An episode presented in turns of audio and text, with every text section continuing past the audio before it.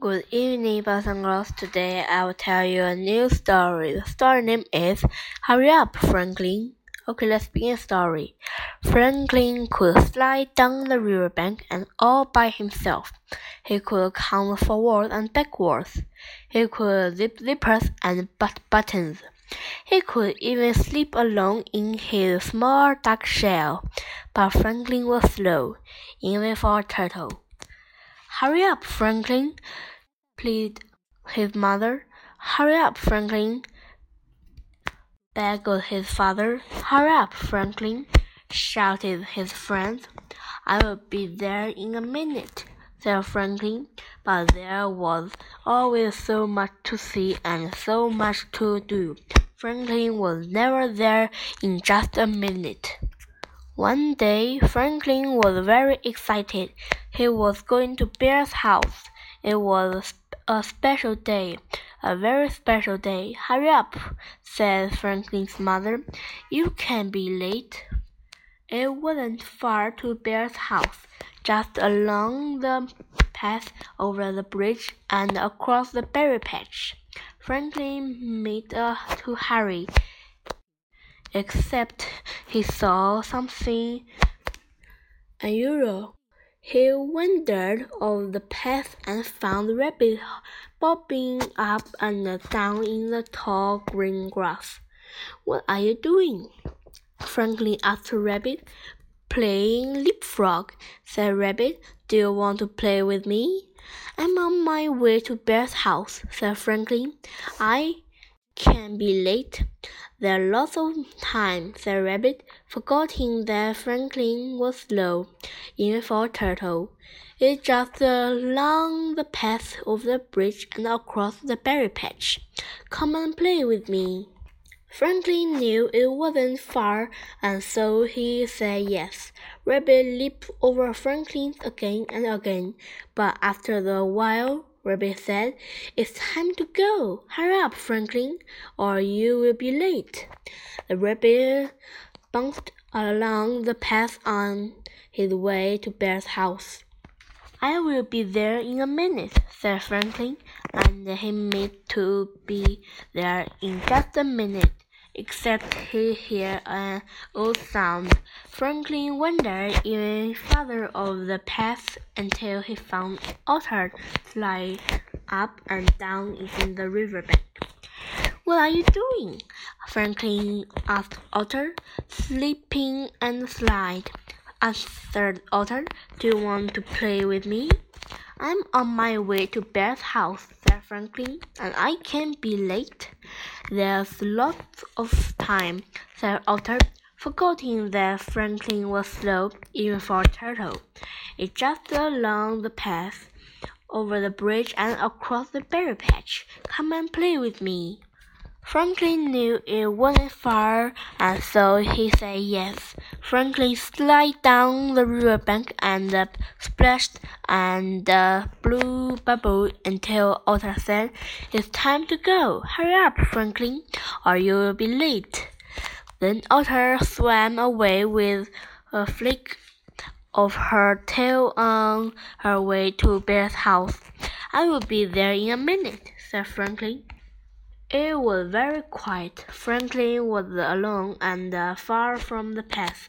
Rabbit was gone. Otter had gone. Franklin had a frightening thought. Maybe he was already too late. Franklin walked as fast as the, his turtle leg could walk.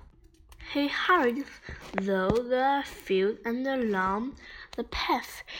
He was almost at the bridge. Then he heard a rustle in the grass and saw a patch of reddish fur. It was Fox hiding in a brush. Do you want to play with me? said Fox. I had to hurry, said Franklin. I'm on my way to Bear's house. It's not very far, said Franklin, just over the bridge and across the berry patch. Come and play hide and seek. Franklin hesitated. Hide and seek was his favorite game.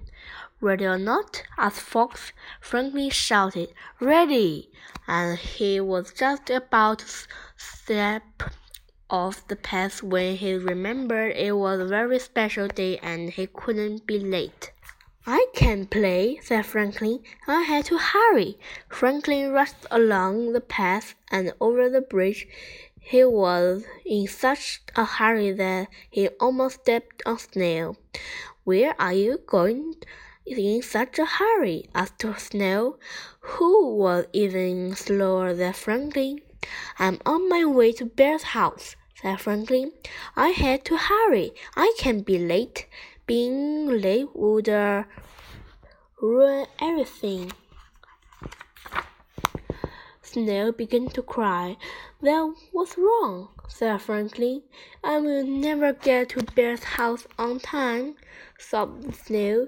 It's not very far, said Franklin, just across the berry patch. It seemed very far to Snail, and he sobbed even harder.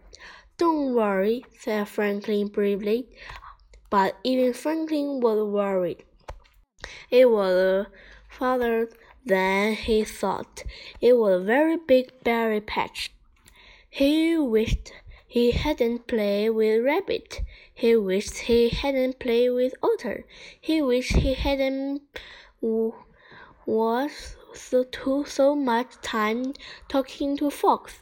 Then he remembered it was Bear's special day. There was no time to cry. He had to hurry. Come along, Snail, said Franklin, helping Snail slide onto his back.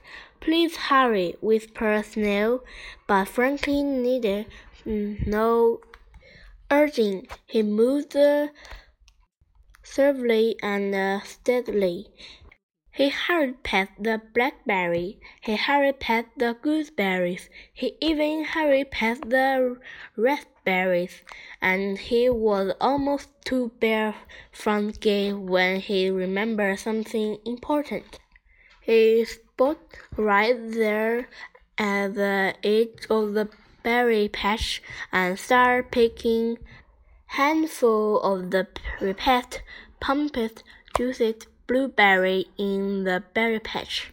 We don't have time to pick berries, said Snail. You know we can be late.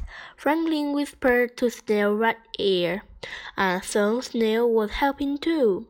He picked until a brush was clean. Hurry up, said Snail. Please hurry up, Franklin.